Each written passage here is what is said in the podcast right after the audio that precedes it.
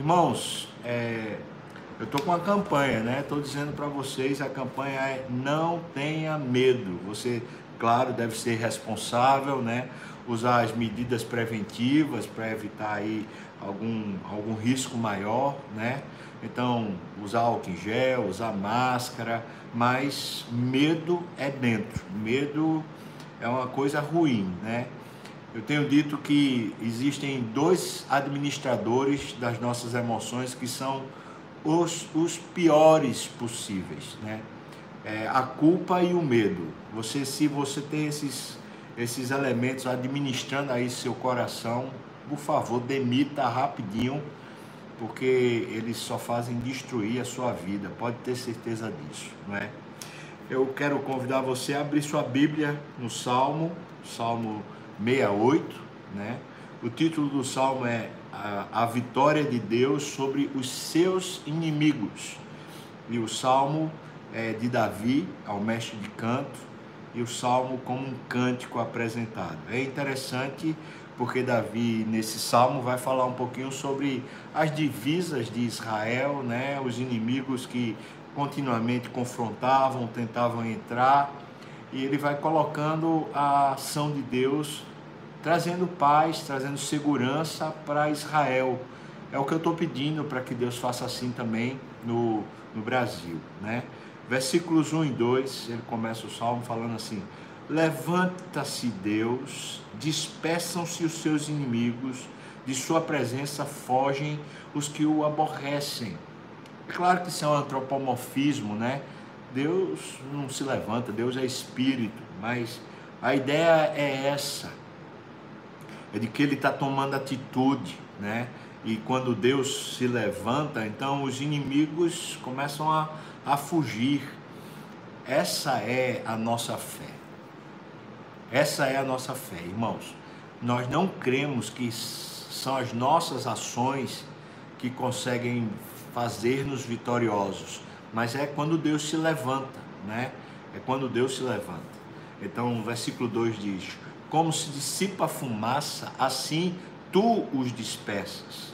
Como se derrete a cera ante o fogo, assim a presença de Deus, né?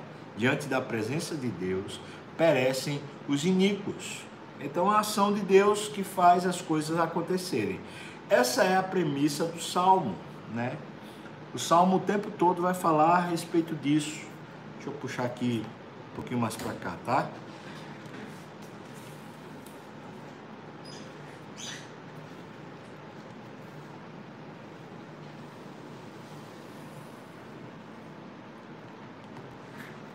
Precisava puxar aqui um pouquinho mais para cá.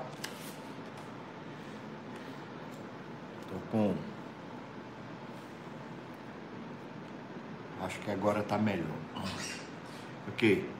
Versículos 3 a 6, ele aponta para um, um, um novo momento do salmo. Fala: Os justos, porém, se regozijam, exultam na presença de Deus e folgam de alegria ou seja, se os inimigos fogem, os justos começam a ter prazer ainda maior, né? Versículo 4 diz: Cantai a Deus, você que é justo, você que é parte do povo de Deus, cantai a Deus, salmodiai o seu nome, exultai o que cavalga sobre as nuvens. O Senhor é o seu nome, exultai diante dele. Essa é a perspectiva, irmãos. Me parece que a, a grande fonte de esperança é essa, é que Deus age e Deus agindo, ninguém impedirá, não é? Ele, Deus, é o pai dos órfãos, o juiz das viúvas, é Deus em sua santa morada. Interessante, né? Eu tenho é, estudado algumas coisas e eu estou pensando numa série, provavelmente depois da, da próxima, chamada Bênção e eu fico impressionado como Deus abençoa de fato as pessoas mais frágeis, né? Na, na, no próximo domingo eu começo a série sobre ressurreição. E é interessante como no Novo Testamento Jesus ressuscita é, uma viúva, né? E, o, o, e a filha de Jairo. Então e ressuscita no Velho Testamento, Elias ressuscita o filho da viúva de Sarepta, ou seja, as viúvas sempre contempladas pelo agir de Deus, né? essa, essa ressurreição. Versículo 6. Deus faz que o solitário more em família, ele tira os cativos para a prosperidade. Né? Só os rebeldes habitam em terra estéril. Você percebe então que Deus insiste em abençoar o seu povo, não é? Essa é a verdade. Deus é assim, ele abençoa a gente, não é? Então Deus se levanta, os inimigos fogem e o povo de Deus começa a ser abençoado. A ideia então é que a gente deve pedir a Deus que ele se levante, né? que ele intervenha para que a gente seja abençoado se a gente tem vivido uma vida justa. Só quem não quer que Deus se levante, né, são os ímpios, né, são os iníquos, os inimigos de Deus. Versículo 7 até o versículo 10, um novo momento no Salmo, diz: Ao saíres, ó Deus, à frente do teu povo, veja que Deus se levantou, né? Ao avançares pelo deserto, a ideia de deserto é justamente do lugar inóspito, né? do lugar do tratamento, ao avançares pelo deserto, tremeu a terra. Também os céus gotejaram a presença de Deus. O próprio Sinai se abalou na presença de Deus, do Deus de Israel. Deus passando pelo deserto, junto com o seu povo, né? Ele fez aquela, aquela terra tremer. Falando da majestade de Deus, da glória de Deus, né? Versículo 9 diz: copiosa chuva derramaste, ó Deus, para a tua herança. Quando já ela estava exausta, tu a restabeleceste. Então veja o contraste entre deserto e chuva, né? Entre o deserto, o, o, o povo cansado, né? E o restabelecimento do Senhor. Perceba, o Salmo vai nessa dinâmica, o tempo todo falando sobre a intervenção de Deus que reabilita, restaura a nossa alma. Versículo 10. Aí habitou a tua grei, ou seja, o teu povo. Aonde? Em tua bondade, ó Deus, fizeste provisão para os necessitados. Então a gente habita nessa, nesse cuidado de Deus. Isso aqui é tão importante para a nossa vida espiritual. Né? Você lembra lá em João 9, quando é, Jesus vai e cura um cego, um cego de nascença. Os discípulos perguntam para Jesus: foi ele ou foi o pai, os pais dele, quem, quem pecaram? E Jesus diz: olha, foi para que se manifeste a glória de Deus. E Jesus usa aquele milagre para dizer que ele veio trazer juízo sobre a terra para os que para que os que veem não vejam e para que os que não veem vejam.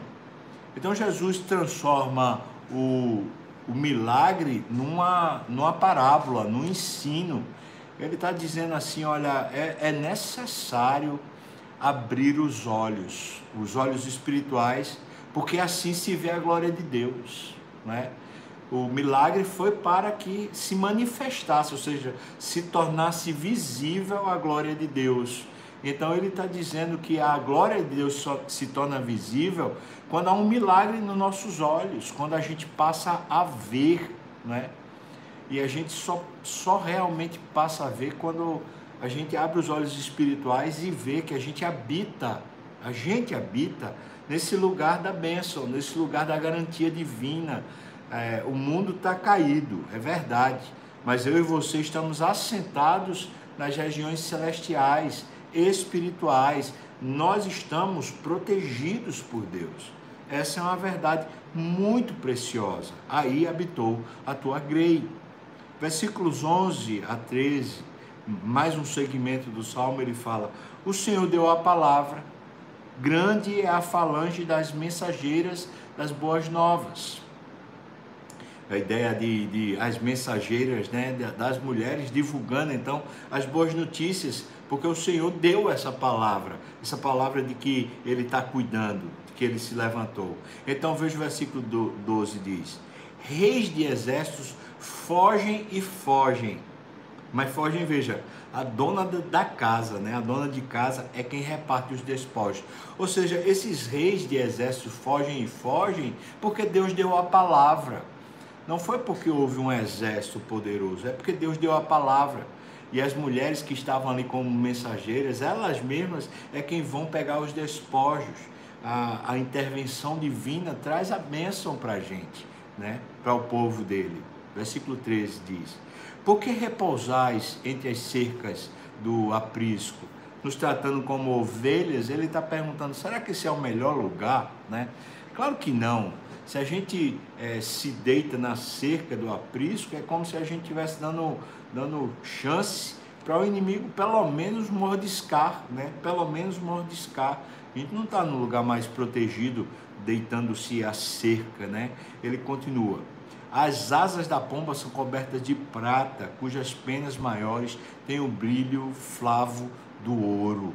Né? Falando sobre essa a, a, a beleza, né? O, o, que Deus dá para a pomba, né? Para ela que é um animal considerado muito simples na, na Bíblia, veja que ela é coberta por uma riqueza, um brilho de ouro, né? Um coberta de prata, ou seja, a, a você já deve ter visto isso, né? Aquela a pomba muitas vezes nas asas ou então no pescoço, ela tem um brilho, né? Às vezes meio esverdeado, né? Às vezes uma outra cor assim, mas ele está falando disso, né? É, por que, que você vai, vai correr risco? Veja que Deus cobre você com bênçãos. Até a pomba, até a pomba é vestida de, de ouro, né? É vestida de prata. É, você seja, seja simples, né? Seja simples, não vá correr o risco na boca do inimigo, não é? Então, versículo 14 até o 18, vem um novo segmento do salmo. Tudo isso é falando a respeito da proteção de Deus contra os inimigos. Você vê que nos versículos 11 a 13, ele coloca uma dimensão espiritual na coisa. Versículo 14 até o 18, ele fala: quando o Todo-Poderoso ali dispersa os reis, cai neve sobre o monte Zalmão. Zalmon. Esse monte Zalmon é um monte arborizado em Samaria, próximo a Siquém, né? Então, na região média de Israel, né, logo depois da Judéia, vem a região de Samaria, naquele vale, o vale de Jezreel, e depois vem a Galileia. Então, nesse lugar, o Todo-Poderoso faz cair neve. Justa, a ideia de cair neve, irmão, é a ideia da, da bênção de Deus, né? Está falando isso. Quando Deus tira o inimigo, ele afugenta o inimigo, a bênção do Senhor cai do céu. Né? É interessante porque ele está citando os Almon, ele vai falar de vários montes, mas ele cita para dizer assim, naquele vale onde, onde há o cultivo, onde, onde se planta né, as coisas, ali vai haver prosperidade. Versículo 15. O monte de Deus é Bazã, né? Serra de elevações é o monte de Bazã. Bazã é um lugar, Bazã literalmente significa frutífero, né? é um distrito a leste do Jordão conhecido por sua fertilidade e que foi dado à meia tribo de Manassés. Então, ele está dizendo que o monte de Deus é frutífero, entenda isso, né? É, é frutífero, as elevações é um monte de, fruti, de, de, de prosperidade, mais ou menos isso que ele está falando. Porque olhais com inveja, já que Deus está abençoando o povo, então ele pergunta: por que, é que vocês olham com inveja, ó montes elevados? Arrogância. Ideia de montes elevados é a ideia de arrogância, né? O monte que Deus escolheu para a sua habitação. Por que, é que vocês olham com inveja, vocês arrogantes, a, o, o povo que Deus abençoa? É essa a pergunta. Né? O Senhor habitará nele, nesse povo que ele abençoa, habitará para sempre. Os carros de Deus são 20 mil, sim, milhares de milhares. É um, uma conta sem fim, né? A ideia. No meio deles está o Senhor. O Sinai tornou-se o seu santuário. O Sinai foi o lugar onde Deus se revelou a Moisés e trouxe a revelação da lei, né? Então ele continua aqui, versículo 18: Subiste às alturas, levaste cativo o cativeiro, recebestes homem por dádivas, homens por dádivas, até mesmo rebeldes, para que o Senhor Deus habite no meio deles. Então, o versículo 18 revela essa obra espiritual. Interessante que isso aqui é citado por Pedro, é citado por Paulo também não é?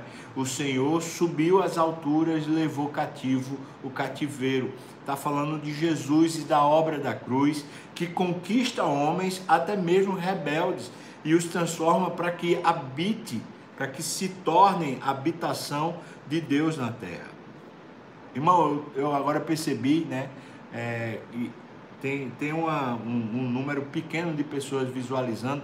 Não sei se é porque eu não enviei o link, mas você puder, contribua aí, ajude a, a divulgar o link, porque, é, como eu falei, a gente vai passar essa fase de adaptação, tá bom? O versículo 19, então ele fala, versículo 19 a 23, um novo momento no Salmo. Bendito seja Deus, que dia a dia leva o nosso fardo. Aqui está as expressões de bênção de Deus nesse segmento. Veja, Deus leva o nosso fardo, Deus é a nossa salvação. Versículo 20: O nosso Deus é o Deus libertador, com Deus, o Senhor, está o, está o escaparmos da morte. Veja, veja quantas coisas Deus nos abençoa, leva o nosso fardo, Ele nos salva, Ele nos liberta, Ele nos faz escapar da morte. Versículo 21. Sim, Deus parte a cabeça dos seus inimigos e o cabeludo crânio do que anda nos seus próprios delitos, ou seja, nos livra do, do, dos inimigos. Versículo 22: Disse o Senhor: De Bazã, veja, da prosperidade, os farei voltar. Aqui no caso ele está citando o território, esse território fica é, no, no, território de, de Manassés, né? Ele está dizendo o inimigo, ele fala a, na extremidade do território, lá na tribo de Manassés, o inimigo volta dali mesmo, né? Diz o Senhor, de Bazão os farei voltar, falo-eis tornar das profundezas do mar, para que banhes o pé em sangue e a língua dos teus cães tenha o seu quinhão dos inimigos. Ou seja, está falando os inimigos serão derrotados, e eles, eles não entram no território de Israel, de lá mesmo, da margem do território, eles já voltam. É uma intervenção de Deus abençoando, protegendo. Então, do versículo 19 a 23, Deus explica melhor qual é a bênção quando Deus se levanta e começa a afugentar os inimigos, não é? É, alivia o nosso fardo, é a nossa salvação, é o nosso libertador, ele nos faz escapar da morte, ele fere o inimigo com, com morte, né? e ele não deixa ele entrar no nosso território. Que grande Deus! Isso aqui é a obra da salvação de Cristo. Literalmente, irmãos, Cristo pediu para a gente, olha, vocês troquem de fardo comigo, né? Meu fardo é leve, então leve deixe eu levar o fardo de vocês e vocês pegam o meu fardo. Cristo é a nossa salvação, a obra dele é quem nos salva. Cristo é o nosso libertador do império das trevas, né? Cristo é quem nos ressuscita, nos fazendo escapar da morte. Cristo é quem nos faz vencer, ou melhor, é quem venceu o inimigo cabeludo, né? O diabo lá, o chifrudo, ele venceu e nos deu a salvação, não deixando mais que o inimigo entre no nosso território, ou seja, o nosso corpo, se é que eu posso usar essa expressão, né? é um corpo fechado, né? Nós estamos protegidos, o inimigo não nos pode tocar. É isso que a palavra diz. Aleluia. O versículo 24 até o 29, mais um novo segmento do salmo diz: Viu-se, ó Deus, o teu cortejo, o povo de Deus, né? O cortejo do meu Deus, do meu rei, no santuário. O povo de Deus é o povo que vai para o santuário, né? O povo de Deus é o povo, nesse, nessa época, para eles irem para o templo, eles faziam justamente esse cortejo, né? eles faziam esse, esse grupo de pessoas que iam juntos para o, o templo, na, especialmente na época das festas. Então, o povo de Deus é o povo que vai para o templo, é o povo que vai para a igreja.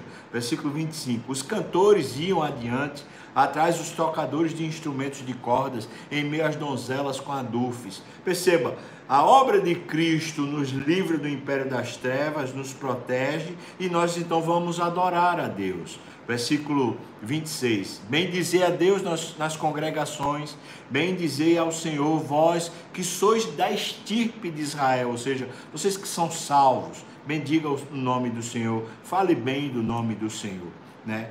Versículo 27. Ali está o mais novo, que é Benjamim, né? Que os precede os príncipes de Judá com o seu secto, os príncipes de Zebulon, os príncipes de Naphtali. Ou seja, tá, tá usando a geografia do território, falando ali, vem de todo lugar. O povo de Deus vem adorar a Deus de todo lugar, né? Versículo 28. Reúne, ó Deus, a tua força, força divina, que usaste a nosso favor, oriunda do teu templo em Jerusalém. Os reis te oferecerão presentes. Ou seja, junto o teu povo para celebrar lá em, em, no templo, porque de lá é que vem a força, a força de Deus para o próprio povo. Isso aqui é uma simbologia tremenda, porque de fato é, é no ajuntamento do povo, é na igreja que a gente se fortalece, né? É claro que a gente se fortalece na devoção, pela palavra, pela leitura, pela oração, pela, pelo jejum, pelos exercícios devocionais mas é óbvio que é na igreja, no congraçamento, é no serviço mútuo, é na mutualidade que a gente se fortalece de verdade. Versículo 30 33, já entrando na penúltima parte do salmo, ele fala: Reprime a fera dos canaviais, a multidão dos fortes como touros, e dos povos com novilhos, calcai aos pés os que cobiçam barras de prata dispersa os povos que se comprazem na guerra. Mais uma vez, a ideia de, de pôr para correr o inimigo, e é interessante que quando ele coloca aqui, calcai aos pés os que cobiçam barras de prata, ou seja, até mesmo quem dentro do povo, em vez de adorar a Deus, continua com o coração voltado para os ídolos, né? Também ele vai, vai botar para correr, né? Versículo 31 príncipes vêm do Egito e a Etiópia corre a estender as mãos cheias para Deus. Ou seja, até de lugares, isso é a salvação de Cristo, né? Que alcança até os gentios, até os que estão fora de Israel, vêm para adorar, para entregar a sua vida, entregar suas, seus recursos a Deus. Versículo 32. Reinos da terra, cantai a Deus, salmodiai ao Senhor aquele que em cima os céus, os céus da antiguidade, eis que ele faz ouvir a sua voz, voz poderosa. Então Deus alcança toda a terra com a obra de salvação do seu filho. Veja então que o Salmo 68 é um, uma, uma revelação, né? uma profecia. Está falando da obra de Cristo. Ela de verdade é quem faz a gente vitorioso a obra de Cristo. E tem dois sentidos. Primeiro é espiritual, óbvio, faz a gente vencer completamente o inimigo.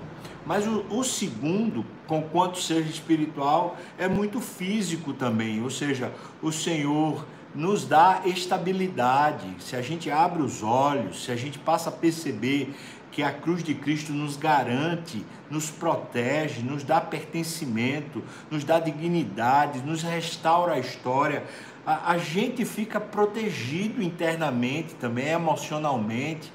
Você entende o que eu estou falando, irmão? Ou seja, a obra de Cristo, que é espiritual, ela tem efeitos reais na nossa carne, na nossa vida, na nossa, porque ele abre os olhos, faz a gente ver no mundo caído, a gente vê o mundo de Deus, né?